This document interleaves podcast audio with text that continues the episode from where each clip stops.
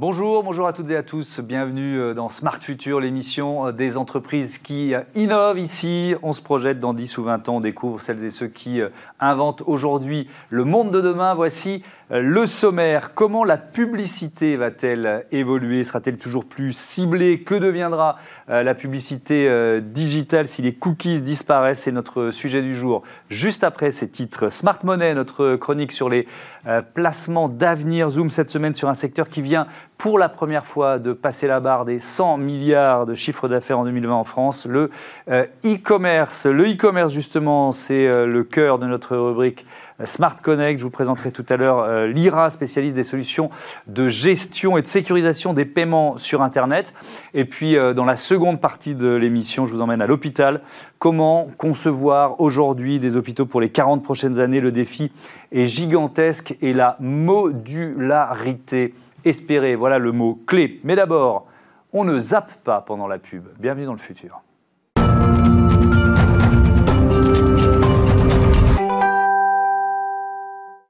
Notre sujet du jour concerne donc la publicité. Comment va-t-elle évoluer? Sera-t-elle toujours plus ciblée? Que changent les nouvelles règles sur les cookies et autres euh, traceurs? On en parle tout de suite avec euh, Stéphane Bismuth. Bonjour. Bonjour. Vous êtes le cofondateur de Visnet.tv et puis euh, avec nous en visioconférence Christophe Gary. Bonjour.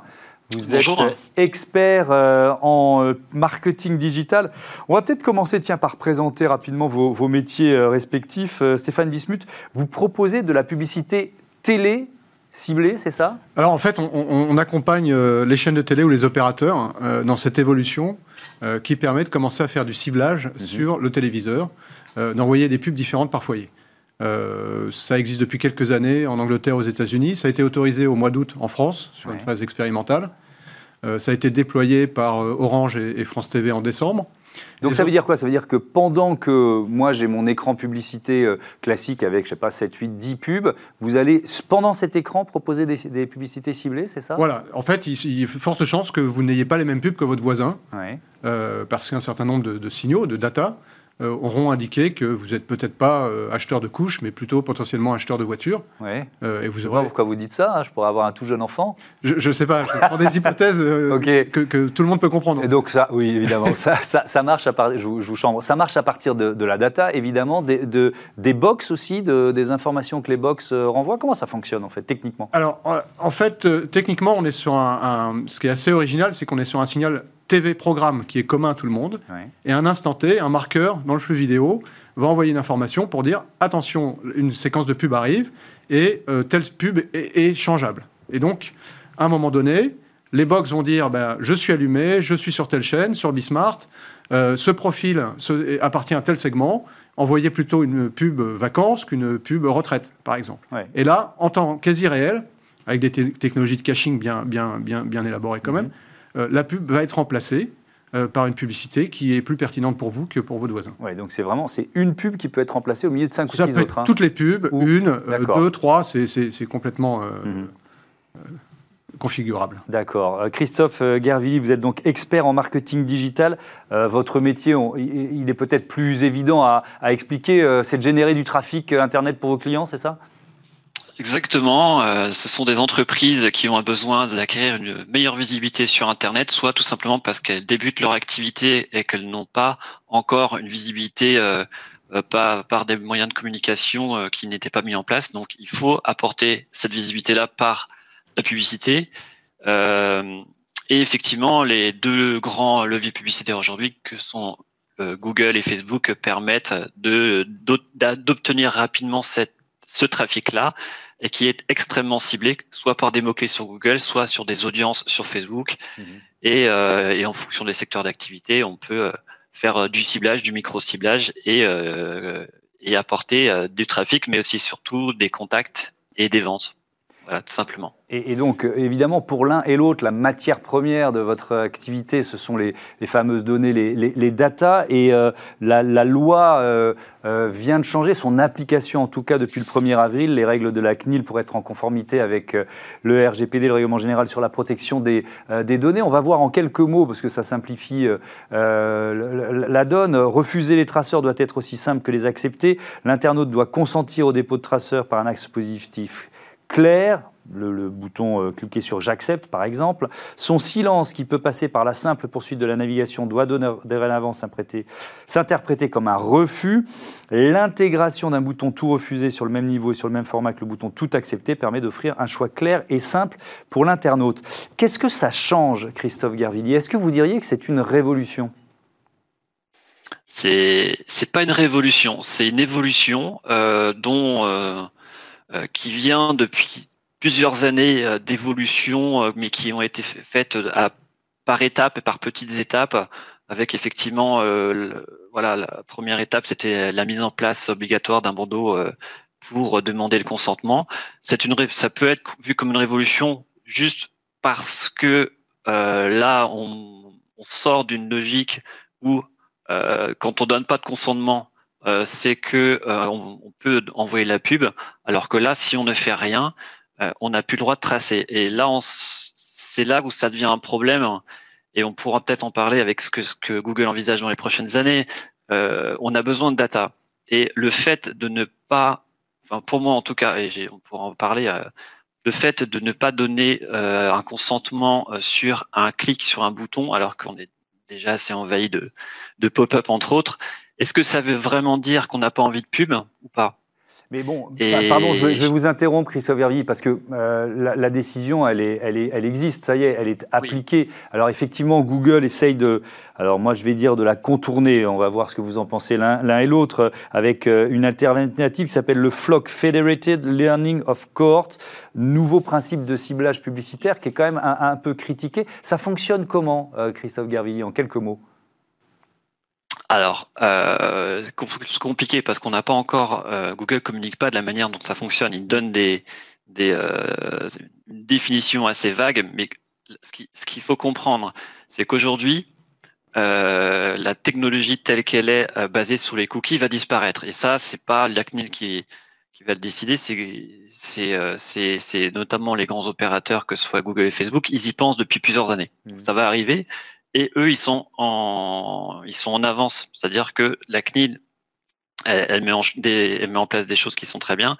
Par contre, elle va forcément euh, devoir s'adapter euh, à ces, à ces problématiques-là. Comment ça fonctionne pour répondre à votre question directement euh, L'analyse que va faire Google, puisque Google a des informations lorsque l'internaute est connecté à un compte Gmail, à un compte Google, à un compte autre, eux, ils ont des informations, ils vont analyser toutes ces informations et classer les internautes par rapport à, euh, on appelle ça des cohortes, c'est des grands ensembles de données euh, pour, pour classifier l'internaute. Voilà.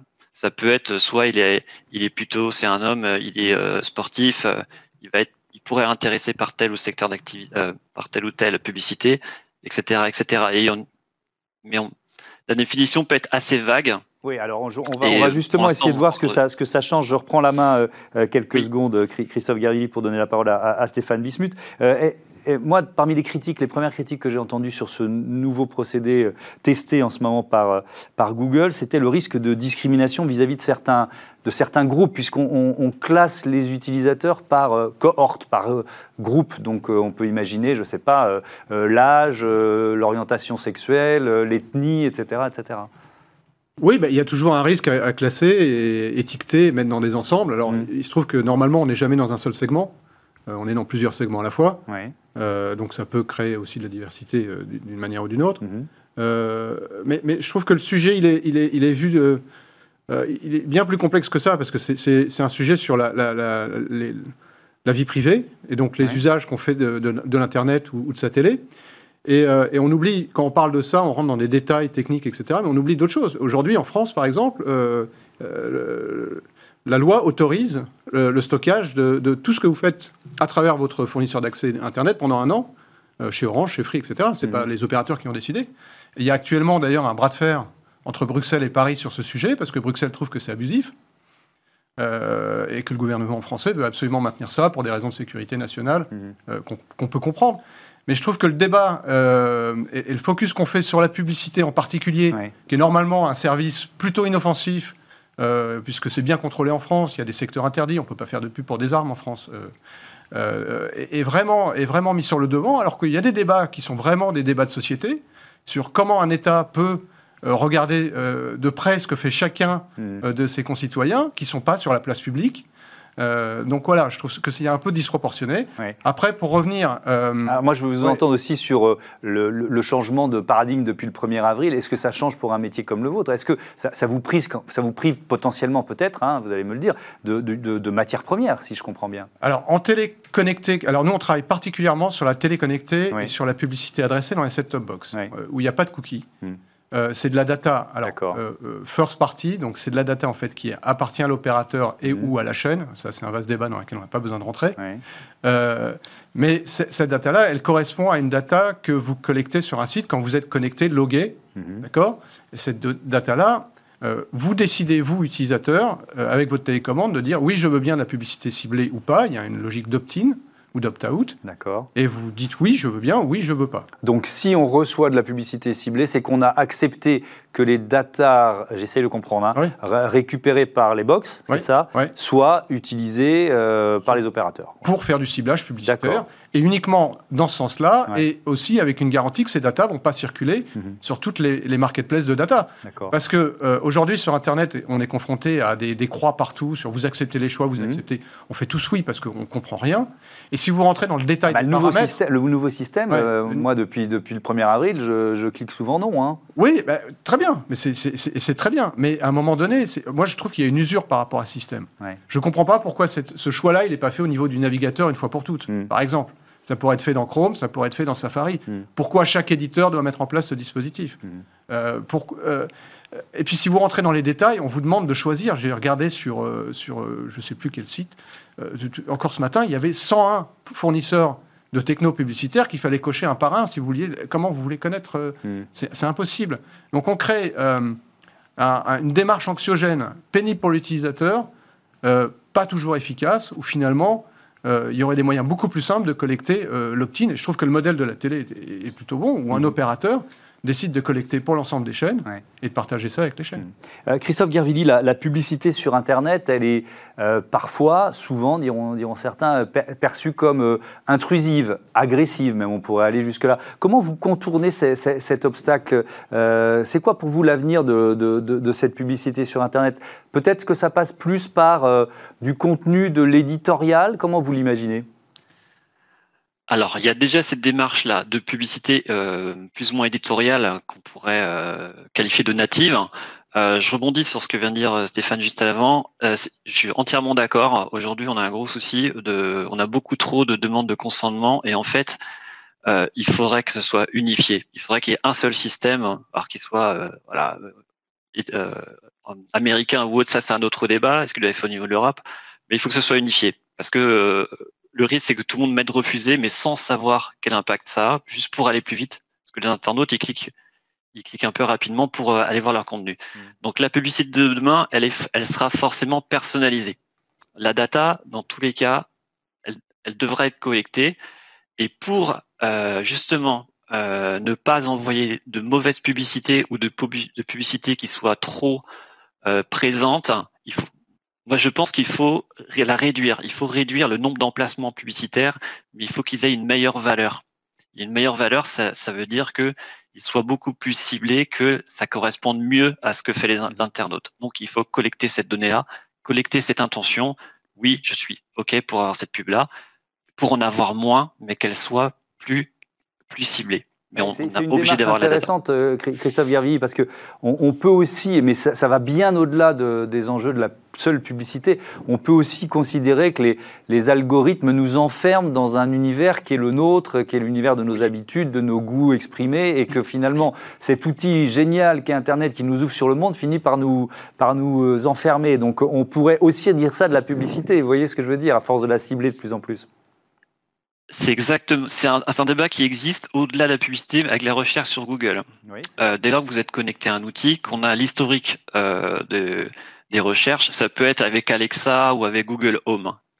Forcément, les outils enregistrent nos préférences et ont tendance à nous suggérer ce qu'on aime déjà. Euh, il y a une solution, c'est soit on n'enregistre pas les données et on a un peu tout, tout et n'importe quoi en termes de suggestion, soit ce qu'on voit, c'est qu'effectivement, je suis entièrement d'accord avec vous. Les algorithmes et la personnalisation ont tendance à nous restreindre à un univers. Je suis fan de sport automobile à titre personnel ou de voitures. Je vais avoir trop de contenu, qu'il soit publicitaire ou autre, euh, pour les voitures. C'est un petit peu trop massif. Notamment sur Facebook, c'est le cas. Euh, je pense que les algorithmes et peut-être l'approche de Google peut être euh, peut être une bonne une bonne option, c'est de réfléchir au niveau global à, un utilisateur, il peut aimer les voitures, il peut aimer le sport, il peut aussi aimer les voyages et pourquoi pas un autre, un autre mm. domaine et éviter de, de, cibler trop finement et de alors et surtout de lui envoyer trop de publicité en même temps. J'ai bien compris que l'enjeu, c'est de, c'est d'arrêter d'envoyer trop de publicité et d'essayer d'envoyer de la publicité qui est, euh, on va dire, plus qualitative que quantitative. Euh, Stéphane Vissut, jusqu'où ça pourrait aller? Moi, dans cette émission, on aime bien se projeter euh, un peu loin, à, 10 ou, ou, 20 ans. Est-ce qu'on est dans un film de science-fiction quand on imagine un, un client qui arrive dans un grand magasin, qui est scanné grâce à la reconnaissance faciale et qui, avec ces, écouteurs peut être guidé vers tel ou tel produit et qui arrêtera de se perdre dans un grand magasin je pense que c'est faisable tout de suite. Hein. La technologie, elle permet de le faire aujourd'hui. Peut-être que ça existe d'ailleurs. Hein. Il, y a des magasins sans caisse, enfin, il y a, pas mal d'évolutions mm. dans, le magasin physique. Le frein, il n'est pas, pas technique, il est plus psychologique euh, face à ça? Et on revient au débat que j'étais en train d'ouvrir sur le jusqu'où doit aller le ciblage de la publicité? Alors, euh, je pense que la limite du ciblage, c'est l'hyperciblage ou la le surciblage. Euh, quand vous êtes exposé euh, dix fois aux chaises longues que vous avez achetées la semaine dernière chez la Redoute, bah et que vous les avez déjà dans votre jardin et qu'on continue à vous les vendre, c'est pénible. Hmm. Ou si vous avez renoncé à changer de voiture et qu'on continue à vous inonder de publicité de leasing, là aussi, il y, a un rejet de la publicité. Donc la publicité, c'est un service d'information sur les produits hmm. et c'est aussi un moyen de financement pour les éditeurs. Donc la bonne balance, c'est de pas euh, de respecter l'utilisateur, de ne pas le surexposer à un produit, de ne pas l'enfermer dans des thématiques, mmh. euh, de ne pas avoir trop de formats intrusifs, euh, et tout en permettant aussi aux éditeurs de gagner leur vie, parce que c'est des gens qui ont des services gratuits, comme Bismarck par mmh. exemple, ont des revenus publicitaires. Mmh.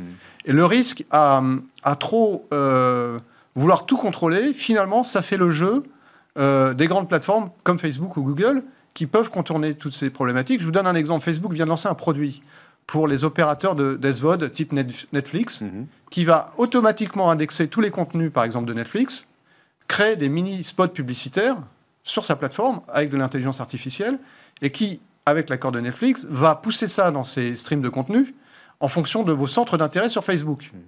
Il n'y a pas forcément besoin de cookies. Il y a juste la data Facebook sur un réseau propriétaire utilisé, mis au service des annonceurs.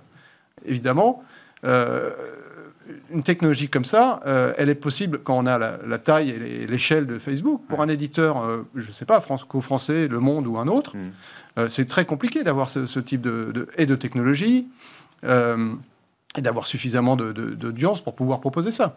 Donc il faut faire attention. Ouais, il faut faire attention à ne pas trop marginaliser les, les éditeurs locaux, nationaux, dans tous les pays, face aux plateformes et leur donner les armes qu'il faut pour pouvoir générer des revenus publicitaires. Merci, merci à tous les deux. C'était euh, passionnant. Merci d'avoir participé à ce, à ce débat. Tout de suite, on ouvre euh, notre chapitre, chapitre consacré au e-commerce. Retrouvez Smart Money au cœur de Smart Future avec eToro, leader mondial des plateformes de trading social.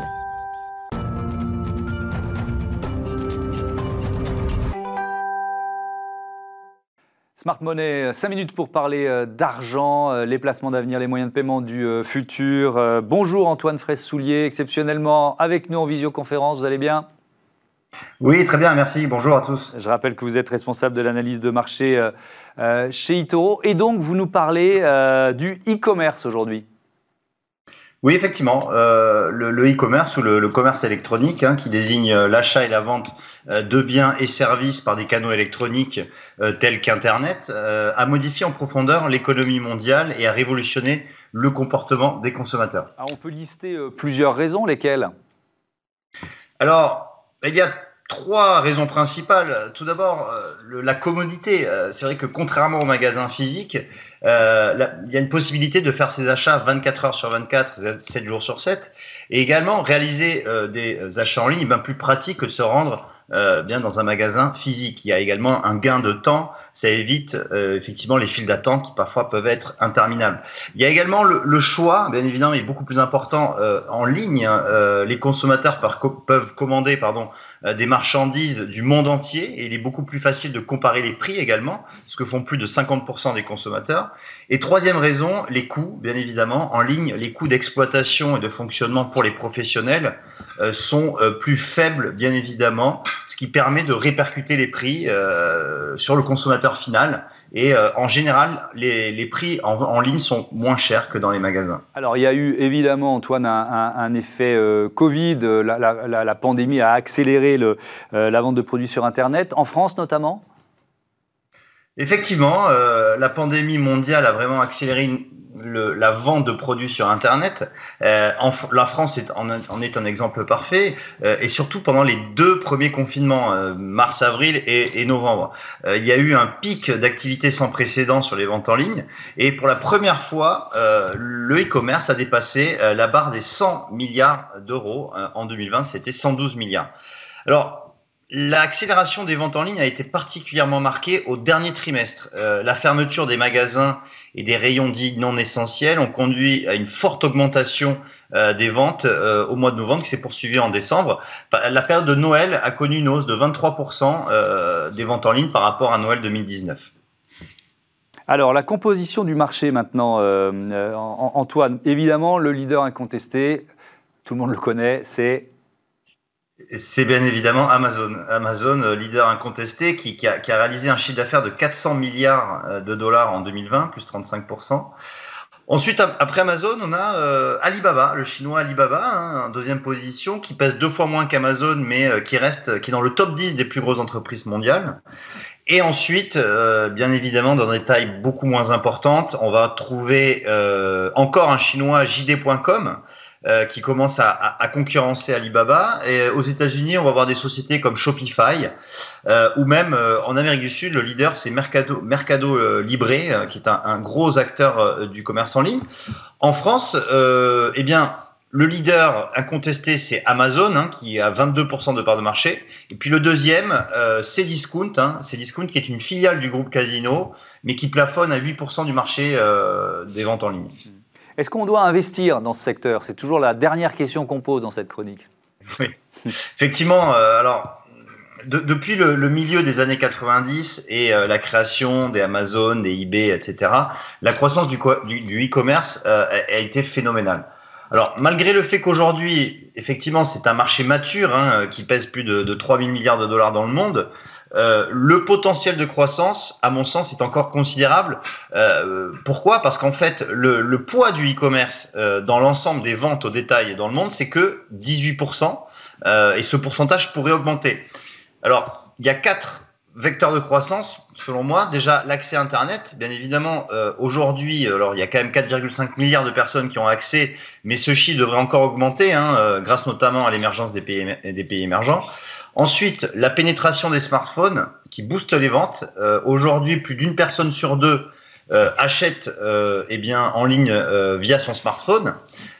Ensuite, troisième point, l'augmentation de l'utilisation des réseaux sociaux. On le voit, eh bien, les, enseignes en ligne font de la promotion via les réseaux sociaux et ça devrait encore augmenter. Et puis, effectivement, les nouvelles technologies. On va prendre l'exemple de la réalité augmentée qui pourrait améliorer les expériences clients euh, d'achat en ligne. Donc selon moi, le e-commerce a encore de, beaux jours devant lui. Merci, merci euh, Antoine euh, Fraisse-Soulier. Je rappelle que vous êtes responsable de l'analyse de marché chez Itoro. Et on va justement continuer d'explorer le secteur du e-commerce avec Smart Connect tout de suite.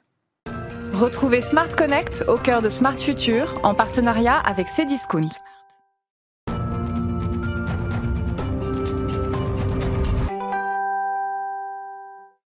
Les mutations du e-commerce euh, dans euh, Smart Connect, comme chaque semaine. Bonjour Anton euh, Bielakov, bienvenue. Vous êtes le directeur général de l'IRA, entreprise créée en 2001 qui pèse aujourd'hui 70 millions d'euros et emploie 350 collaborateurs dans 10 pays. Alors, question toute simple pour commencer. Votre métier, c'est quoi? La sécurisation des, des paiements en e-commerce, mais pas que, on peut dire ça? Exactement. Euh, bonjour tout d'abord et, merci de me recevoir. Euh, notre, notre métier, on a, on a deux grands métiers en fait. un métier qui consiste à, à sécuriser les transactions de paiement pour le commerce de proximité. C'est-à-dire qu'on permet en fait euh, de sécuriser les transactions entre les terminaux de paiement, vous savez, ces petits boîtiers dans lesquels vous mettez votre carte, euh, et puis les banques, euh, partout dans le monde, et on gère 4 millions de terminaux de paiement dans le monde, et pas loin de 6 paiements sur 10 en France. Et notre second métier, qu'on est en train d'étendre sur l'ensemble de nos pays, c'est l'e-commerce. Et là, ça consiste en fait à mettre en place des solutions de paiement pour des marchands. Bah, quand vous avez constitué votre panier, qu'à la fin il, faut payer, eh bien voilà, on a plus de 200 000 marchands euh, dans le monde et 40 000 en France. Voilà, une fois sur deux, euh, enfin, pardon, euh, dans, 20% des cas, vous passez sur notre site pour payer. Quels sont les défis technologiques que vous, que vous devez relever avec ces, solutions, avec ces services? Alors, Effectivement, euh, quand vous êtes dans le, dans le paiement, euh, vous avez des défis technologiques liés à la sécurité, euh, indéniablement, parce qu'il faut que le consommateur, celui qui va acheter, et puis vos clients, aient confiance dans sa solution de paiement. Donc, c'est des investissements qui sont assez puissants, puisque on le voit, hein, l'actualité est assez riche en termes d'attaques en tout genre. Donc, il faut avoir des infrastructures capables de, bien sécuriser tous les paiements que vous faites. et puis après les sociétés comme les nôtres sont des sociétés qui sont très tech. Et je dirais, euh, principal défi euh, technologique, euh, ben, c'est d'être capable euh, de livrer de nombreux moyens de paiement. Parce que peut-être contrairement à ce qu'on pourrait penser, il suffit pas de faire du Visa Mastercard hein, pour, pour un marchand en France ou dans plein de pays d'ailleurs, euh, pour pouvoir vendre, euh, il faut euh, délivrer, je dirais, des moyens de paiement qui correspondent aux habitudes locales des, consommateurs. Je vous donne quelques chiffres, mais par exemple, l'Allemagne ne fait que 20% de ses paiements en carte. Hein. donc, si vous ne proposez pas des solutions de prélèvement de paiement sur facture, comme Sofort, comme Klarna en Allemagne, et eh ben, vous vendez pas en Allemagne, ou en tout cas, euh, vous perdez euh, la plupart de vos, euh, de vos clients. Voilà, donc c'est 60% d'ailleurs. Hein, il y a une stat qui dit que si au moment de payer, vous ne retrouvez pas le moyen de paiement que vous souhaitez, eh bien, vous abandonnez le panier dans 60% des cas. Mais est-ce que ça suppose, Antoine Bielakov, une, une technologie pour chaque moyen de paiement d'une certaine façon? Non, on essaie d'utiliser la, la, même technologie et la, le même socle applicatif, je dirais, pour l'ensemble de nos moyens de paiement. Là où les technologies vont différer, euh, vraisemblablement, c'est quand on va parler euh, intégration. Parce que je vous ai dit, il faut qu'il y ait des moyens de paiement qui soient adaptés aux habitudes de l'acheteur. Mais euh, l'acheteur va aussi chercher à acheter finalement quand il veut, d'où il veut, avec son canal préféré. Hein, je m'explique. Euh, aujourd'hui, on propose du paiement euh, assez classique. Vous saisissez votre carte bancaire, par exemple, sur un site internet. Ok, ça, c'est. On voit bien, on imagine bien ce que c'est. Mais on propose du paiement par SMS, du paiement par mail. Je vous envoie un mail dans lequel il y a un lien de paiement qui va être complètement sécurisé. Si vous faites du paiement par SMS en Amérique latine, ils vont vous regarder avec de grands yeux. Mais si vous faites du paiement par WhatsApp, alors là, tout de suite, ça va aller un peu mieux. Donc on a aussi, euh, je dirais, on développe des briques technologiques euh, qui permettent là aussi de s'intégrer euh, aux us et coutumes de nos acheteurs. Un dernier mot, rapidement, malheureusement le temps a, filé. Vous fêtez vos 20 ans avec l'IRA. Vous avez toujours privilégié l'autofinancement, ce qui est plutôt rare dans le secteur des, des fintech. Pourquoi? Alors là, je suis ravi que vous me posiez cette question, parce que on a du mal finalement à être dans le radar euh, de, diverses associations qui peuvent exister de droite des gauches et qui ne parlent que de euh, que par levée de fonds. Bon. Euh, alors pourquoi? Parce que on a réussi, je crois, à avoir à dépenser à dépenser ce qu'on gagne et pas plus. Euh, donc euh, c'est plutôt euh, voilà et on investit on investit aussi tout ce qu'on gagne et on arrive à dégager une rentabilité qui fait qu'aujourd'hui on n'a pas besoin de faire de levée de fonds. Je regrette juste qu'on parle plus des sociétés qui font de levée de fonds que ceux qui les belles ETI comme les nôtres qui arrivent à s'en sortir parce qu'ils ont une bonne gestion, une bonne technologie et et des collaborateurs en capacité d'accompagner leurs clients dans leur croissance. Et eh ben voilà, le message est, passé. Bon vent, bon anniversaire, hein. et bon vent à l'IRA. Voilà, on marque une courte pause, un petit peu de publicité d'avril 2021, et puis on se retrouve dans le futur.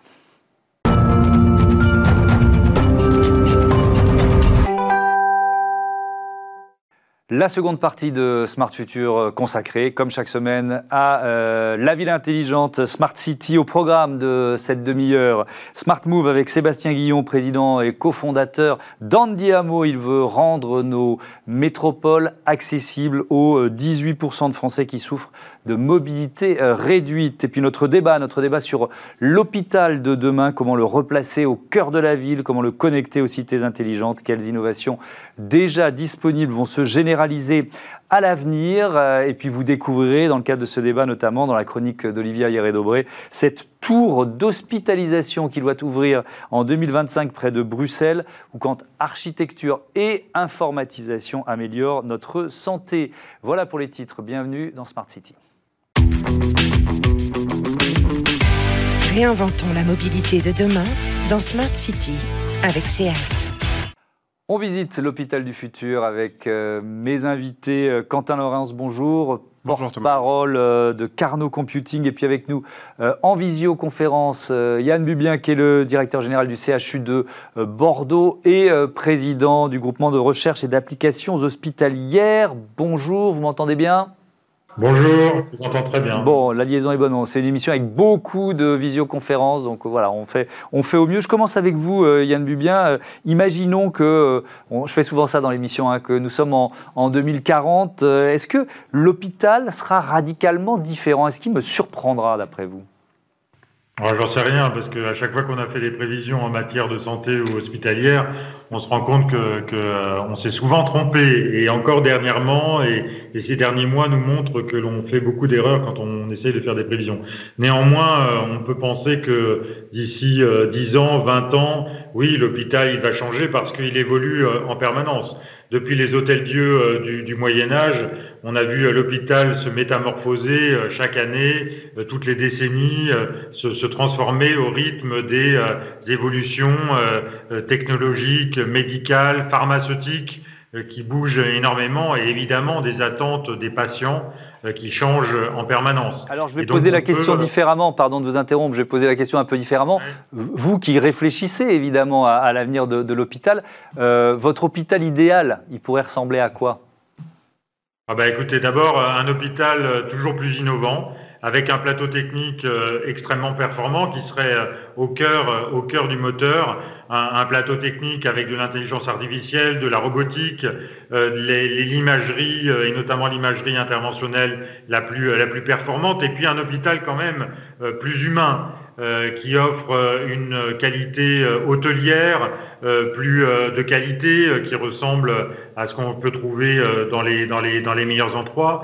Un hôpital plus social aussi, parce qu'il y a une responsabilité sociale qui est très importante. On parle beaucoup aujourd'hui de qualité de vie au travail, et je crois que ce sera un, événement, euh, ce sera quelque chose de majeur dans les années qui viennent, avec, pour, pour notamment attirer et garder des professionnels de santé qui sont de plus en plus difficiles euh, à fidéliser parce que ils se comparent aux autres, parce que ils ne restent pas toute leur vie dans le même, dans le même établissement. Et puis ce sera un hôpital plus ouvert moins fermé sur lui-même, plus ouvert sur la ville, plus ouvert sur les autres établissements, un hôpital numérique, digital, en réseau, euh, avec, euh, avec euh, les autres partenaires, les autres acteurs de l'écosystème. Et puis un hôpital plus écologique, ça c'est certain, on a une responsabilité environnementale qui est très importante dans les hôpitaux. Il suffit de le voir actuellement avec l'ensemble des déchets, avec, avec évidemment le Covid, on a en plus multiplié encore plus les, euh, les, euh, les usages uniques euh, qui fait qu'on jette beaucoup euh, aujourd'hui dans,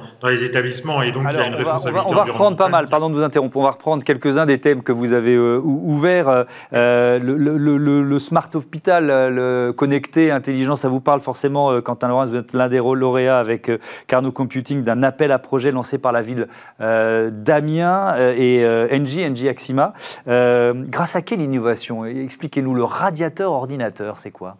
Alors le lien est tout trouvé entre ce qu'a dit euh, Yann Bubien et ce que propose Carnot. Mmh. Euh, c'est de limiter l'empreinte écologique euh, et l'empreinte carbone ainsi que la consommation énergétique mmh. des bâtiments, alors des hôpitaux également. la proposition de Carnot, c'est de chauffer des bâtiments avec des serveurs informatiques. Et pour ça, on a inventé deux technologies mmh. en particulier, l'une qui s'appelle le radiateur ordinateur et l'autre la chaudière numérique et qui ont pour particularité d'être connectés à Internet et d'embarquer en leur sein des processeurs informatiques euh, qui tournent pour des opérations de calcul complexes, d'une part, et dégagent de la chaleur au cours de leur fonctionnement. Mhm. L'idée de Carnot, c'est d'être une alternative au data center, une alternative écologique, euh, en dispersant la capacité de calcul informatique euh, directement dans les bâtiments qui ont besoin de chaleur. Et alors plutôt que de perdre cette chaleur et en plus de devoir la refroidir dans ces grandes usines du numérique qui sont les data centers, Carnot propose d'apporter euh, la capacité de calcul au sein de nos villes, dans les bâtiments, dans les hôpitaux, dans les logements, dans les bureaux. Mmh. Mais, mais, ça veut dire qu'on est dans un circuit fermé, c'est-à-dire que les, les, les ordinateurs, les serveurs de l'hôpital euh, certes, va chauffer l'hôpital et uniquement l'hôpital, c'est Alors c'est une très bonne question. On est euh, là aussi dans un circuit plutôt ouvert. À l'inverse, euh, ce qu'on fait nous, c'est qu'on pourrait très bien installer des, des, serveurs informatiques sous forme de chaudière, par exemple à l'hôpital de Bordeaux. mais les calculs qui y tourneraient pourraient être faits pour des clients tiers. En réalité, on traite avec deux types de clients. D'un mhm. côté, des clients de chauffage qui euh, ont cet apport en chauffage écologique, et de l'autre côté, des clients de calcul qui sont des grandes banques, des laboratoires de recherche médicale, des studios d'animation 3D, euh, pour des besoins très variés. Euh, Yann parlait de l'intelligence artificielle. On mhm. a aussi des activités pour du machine learning, du big data.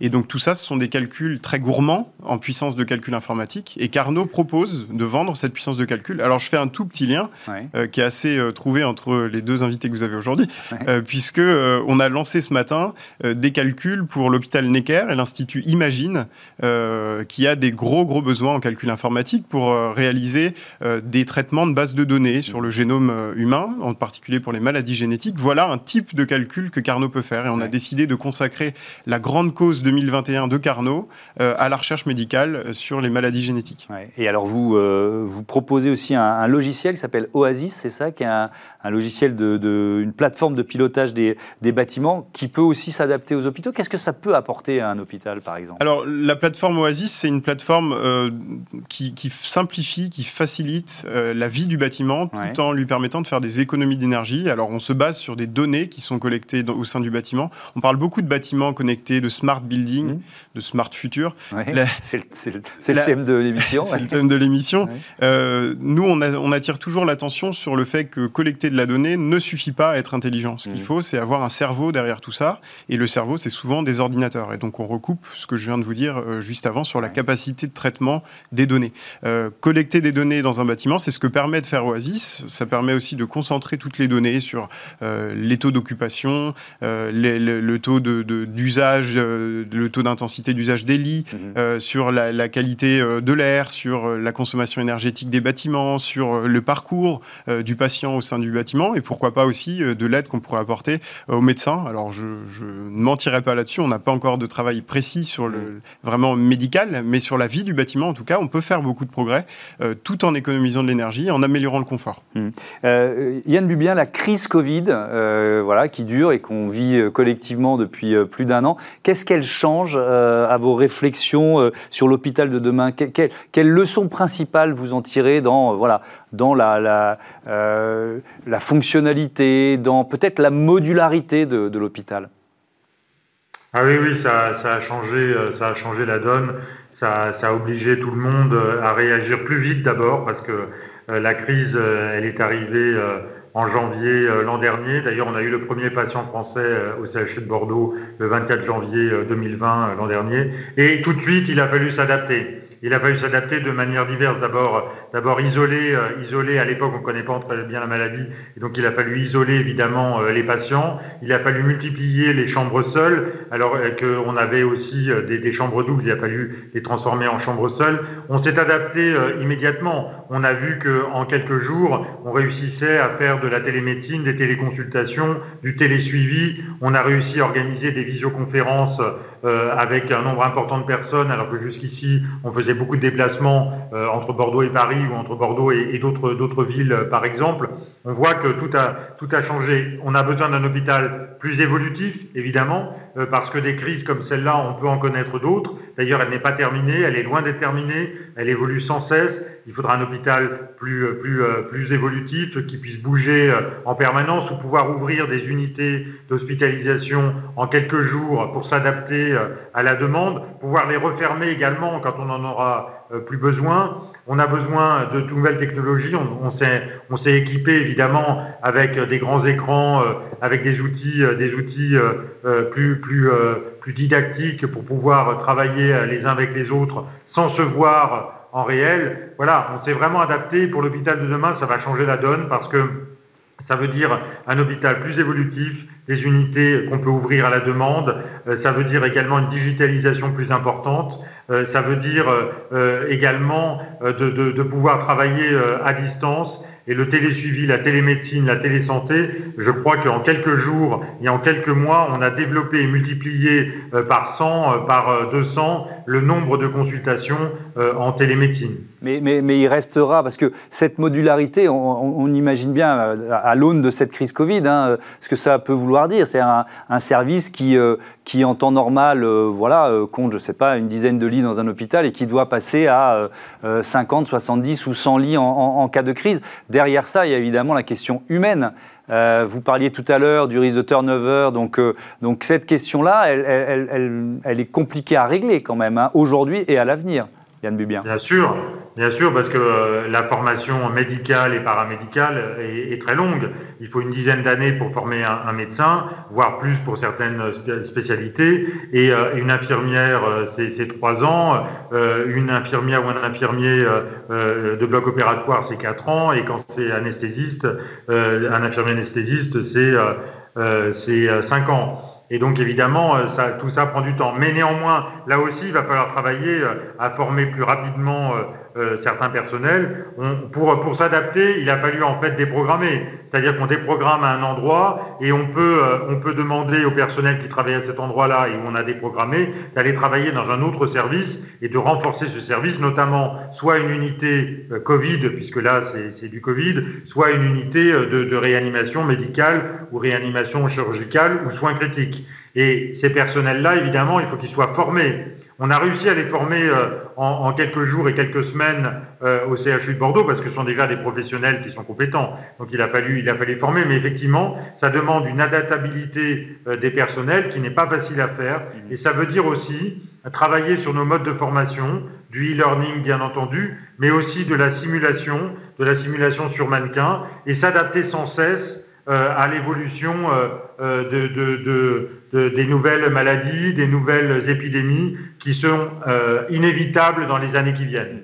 Alors, il y a une autre euh, problématique que vous avez abordée euh, euh, tout à l'heure, Yann Bubien, et je voudrais en train de, entendre Quentin Laurence là-dessus, c'est le fait d'intégrer l'hôpital à la ville. C'est-à-dire que parfois, aujourd'hui, on a un peu le sentiment que l'hôpital, il est dans, sa bulle et, il ne se connecte pas suffisamment à la médecine de ville et aux différents, systèmes d'information. En quoi l'informatique, même l'intelligence artificielle, ça peut aider à cette connectivité et au fait d'intégrer intégrer un hôpital dans une ville, euh, notamment dans les solutions que vous proposez alors, l'approche de Carnot, elle est, euh, je l'ai dit tout à l'heure, elle n'est pas médicale d'abord. Oui. Il y a des spécialistes qui ont des avis. Moi, je, je, je fais euh, je fais euh, un, aveu, d'humilité là-dessus. Non, mais alors c'est une question presque un peu plus générale sur la ville intelligente. Oui, oui j'ai bien compris. Alors la ville de demain, euh, moi, je, sur, sur, les questions d'intelligence, il faut toujours se poser la question de la finalité.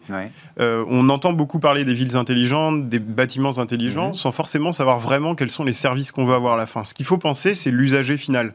Alors le patient dans le cadre de l'hôpital, mhm. le, celui qui se déplace dans le cadre des mobilités, celui qui habite dans le cadre des bâtiments. Mais si on l'applique à l'hôpital, pardon de vous interrompre, on peut imaginer un patient qu'on suit avant, pendant et après son hospitalisation. Et là, les outils. Et alors, les outils informatiques, on a parlé tout à l'heure de la télémédecine, euh, de, peut-être de la médecine par, par euh, visio, euh, du suivi de dossier, qui est peut-être des, outils informatiques qui permettent d'avoir un, parcours sans rupture et une continuité mm. dans, les soins, tout en respectant, je pense que c'est aussi un sujet que Yann Bubien suit de très près, la question de la confidentialité, de la sécurité des données, avec notamment les données de santé qui sont un peu particulières particulière, et mm. puis le RGPD qui de plus en plus nous oblige à être vigilants sur ces sujets-là. Et ça me permet, moi, d'insister sur le fait que la question de la sécurité et de la souveraineté informatique sont des clés décisives euh, dans ce qu'on veut faire de la ville de demain, de l'hôpital de demain et du bâtiment de demain plus largement. Mm. Euh, rester maître de sa donnée euh, par des capacités internes de, de, calcul et de puissance, de stockage et d'hébergement,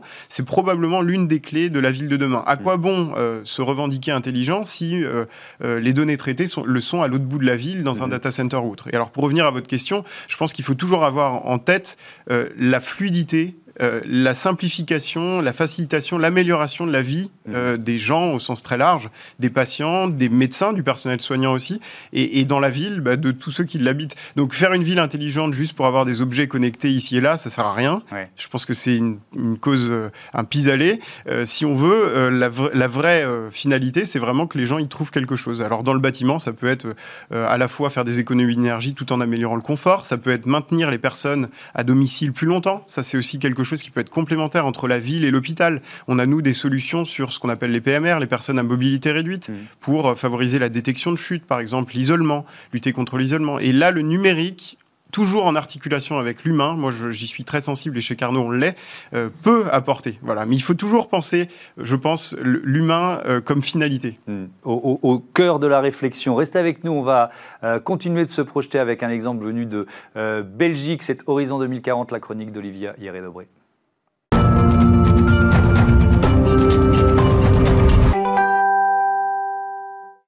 Et on continue de se demander à quoi ressemblera l'hôpital de demain avec euh, Olivia Hieré-Dobré. Bonjour Olivia. Bonjour. Tout va bien? Un projet architectural de grande ampleur prévu pour 2025 euh, en Belgique. Oui, Hospitacité, c'est le nom de la future tour d'hospitalisation des cliniques universitaires Saint-Luc, près de Bruxelles. Hospitacité réunit trois termes, cité, hospitalité et hôpital. Cité car il s'agit euh, d'un projet urbain prévu pour 2025. Il est conçu dans l'esprit euh, d'une ville santé avec des bâtiments euh, de hauteurs différentes pour créer une dynamique en lien avec le panorama de Bruxelles. En plus d'une rénovation des cliniques, le futur site comprendra un centre de traitement du cancer et un institut psychiatrique tous reliés à la ville par des passerelles et même le métro.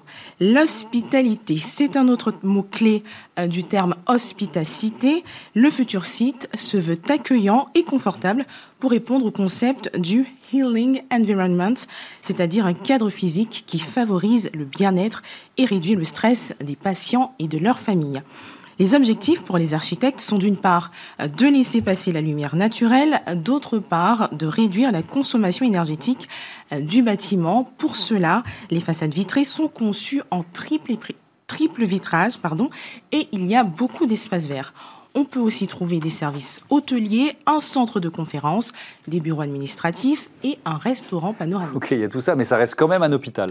Tout à fait. Et Saint-Luc à Saint-Luc, il y a euh, près d'un million de contacts patients par an et autant d'informations à gérer, près de 400 applications informatiques y travaillent, mais comme elles ne sont pas connectées entre elles, ça entraîne beaucoup de difficultés de communication.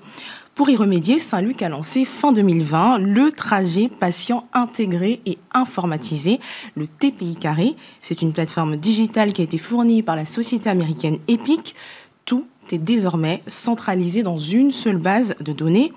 Concrètement, chaque intervenant auprès du patient introduit les informations de celui-ci dans un dossier électronique unique, de la prise de rendez-vous à la facturation, en passant par le dossier médical et la prescription des médicaments. Selon l'hôpital, c'est un plus pour la sécurité euh, du patient puisque les soignants peuvent consulter tous les actes réalisés en amont. Hmm. Est-ce que ça peut aussi euh, euh, améliorer le, diagnostic des médecins? Est-ce que ce système peut euh, finir en aide au diagnostic en quelque sorte? Oui, c'est l'objectif en tout cas affiché de l'hôpital selon Renaud Mazy, administrateur délégué des cliniques Saint-Luc, que je cite, tout dossier patient informatisé collecte beaucoup de data.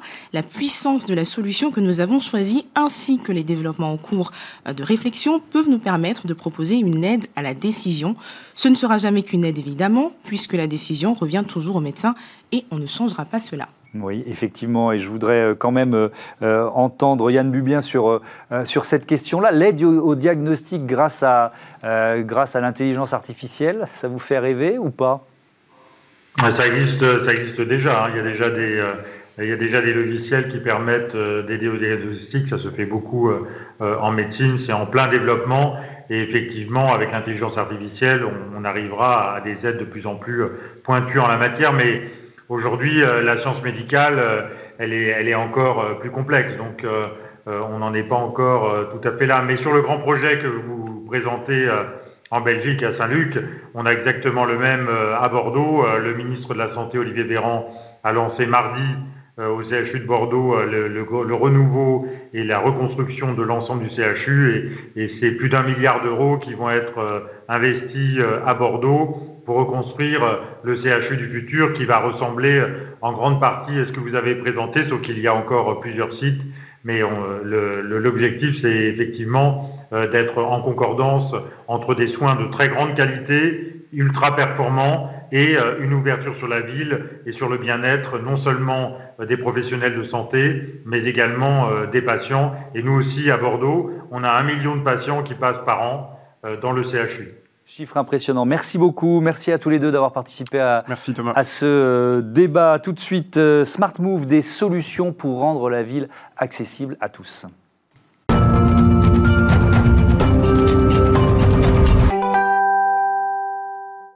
Bonjour Sébastien Guillon, est-ce que vous m'entendez bien? Interview en visioconférence encore une fois. Bonjour Thomas, très très bien. Bon, c'est parfait. Vous êtes le président cofondateur de euh, Andiamo. Avec vous, on est au cœur des enjeux de mobilité de nos euh, euh, métropoles. C'est quoi Andiamo Expliquez-nous. Alors, on a créé Andiamo pour euh, améliorer les déplacements des personnes à mobilité réduite.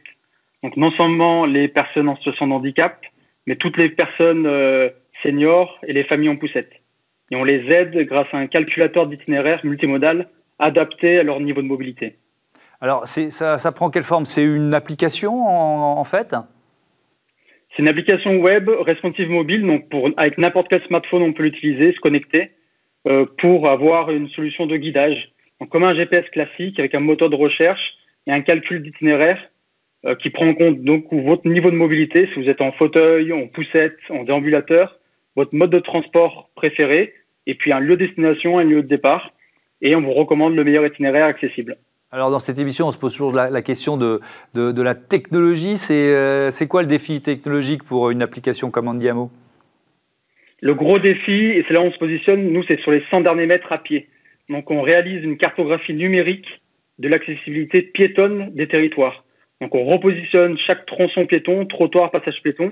on collecte l'information de l'accessibilité, du niveau de sécurité, de confort de ces cheminements piétons. Et ça, on le fait avec euh, du traitement d'images des images satellites que nous partage notre partenaire Airbus euh, pour avoir une collecte fine de l'accessibilité. Et après, on a développé en interne notre algorithme de routage pour être indépendant d'un Google Maps. Oui, ça c'est une dimension aussi euh, euh, importante, cette, cette volonté d'indépendance. Pourquoi? On s'est dit qu'on voulait créer un service de mobilité inclusif à la française, donc 100% français, avec une propriété française, pour être indépendant d'un Google Maps, d'un Maps euh, et on considère, par exemple, pour les Jeux Olympiques, que ce serait bien d'avoir un, premier service de mobilité pour tout le monde qui soit 100% français pour des Jeux Olympiques qui se feront à Paris. Alors vous faites un, vous l'avez, vous l'avez dit, mais le constat sur euh, euh, la mobilité réduite, il est, il est chiffré. Il m'a surpris, hein, je vous l'avoue. 18% de la population française est à mobilité euh, réduite. C'est ce que vous affirmez sur votre site. Pour arriver à ce chiffre, vous intégrez effectivement les, les, les, familles qui utilisent les, poussettes, c'est ça? Parce que il me semble énorme ce chiffre. J'étais dès, dès, le premier très surpris par ce chiffre parce que moi, au début, je pensais que ça concernait uniquement les personnes en situation de handicap. Mais en fait, toute personne valide, une fois dans sa vie, sera à mobilité réduite de manière temporaire. Donc, quand vous serez jeune papa, jeune maman, quand vous êtes en poussette, quand vous vous déplacez à Paris, vous avez, vous ressentez un peu les mêmes problématiques d'accessibilité quand vous déplacez sur un trottoir ou vous voulez prendre un métro ou un bus. Et les seniors, pareil, avec le vieillissement démographique, ce chiffre de 18% va, euh, va augmenter d'année en année. Euh, alors ça, donc on a bien compris comment ça marchait. Combien de métropoles sont euh, aujourd'hui cartographiées euh, par, par Andiamo On est implanté à Grenoble, donc du coup, nous, on a commencé sur la région Vennes-Rhône-Alpes. On est déjà soutenu par la région Vennes-Rhône-Alpes et les élus politiques. Donc on est déjà sur Grenoble, Clermont-Ferrand, bientôt à Lyon et Annecy. et on est déjà sur un autre territoire qui est la ville du Mans, donc en région Pays de la Loire. Sont des métropoles qui sont un peu avant-gardistes et qui souhaitent apporter cet aspect inclusion dans leur mobilité. Alors on voit bien que euh, votre solution euh, et donc vos clients, ce sont les villes, euh, les grandes métropoles, mais est-ce que les entreprises sont aussi intéressées par, par l'application Diamo? C'est le cas, on travaille déjà avec le CEA, le commissariat d'énergie atomique, à Grenoble, puisqu'en fait il y a des groupes privés qui possèdent plusieurs sites, multisites, donc c'est un vrai village dans la ville. Donc on, déploie ce calculateur, d'itinéraire pour les salariés à mobilité réduite de ces entreprises privées et pour les aider à se déplacer entre les sites, donc entre les villes. Euh, en fait, votre philosophie, c'est de, nous aider à se réapproprier la ville, parce que parfois, euh, les obstacles sont, nombreux et puis on ne les, on les anticipe pas, on ne les soupçonne pas? Se réapproprier la ville, d'abord en valorisant le positif, beaucoup de choses ont été bien aménagées, bien pensées en termes d'espace urbain, en termes de voirie. Donc déjà, valoriser le positif et ne pas critiquer tout de suite sur le manque d'accessibilité. Et le manque d'accessibilité, nous, on le contourne et on conseille les opérateurs de transport ou les villes à mieux cibler leurs prochains travaux d'aménagement. Donc l'audit, le diagnostic de la cartographie piétonne qu'on fait permet d'orienter stratégiquement les prochains travaux d'aménagement euh, des collectivités. Eh ben voilà, on est dans la solution, ce qu'on aime beaucoup dans cette émission. Merci beaucoup. Euh, merci euh, Sébastien Guillon. Euh, je rappelle que vous êtes le président cofondateur d'Andy Amo. À bientôt sur Bismart. Voilà, c'est la fin de cette émission. Rendez-vous le week-end prochain, évidemment. Merci à Olivia Hieré-Dobré qui m'a accompagné pour la préparer, pour préparer Smart Impact aussi pendant toute la semaine. Merci à toutes les équipes de Bismart sur le pont. Et c'est compliqué en ce moment avec la multiplication, évidemment, des visioconférences. Euh, je vous donne rendez-vous lundi pour un nouveau numéro de euh, Smart Impact. Bon week-end. Vous pouvez revenir en avril 2021.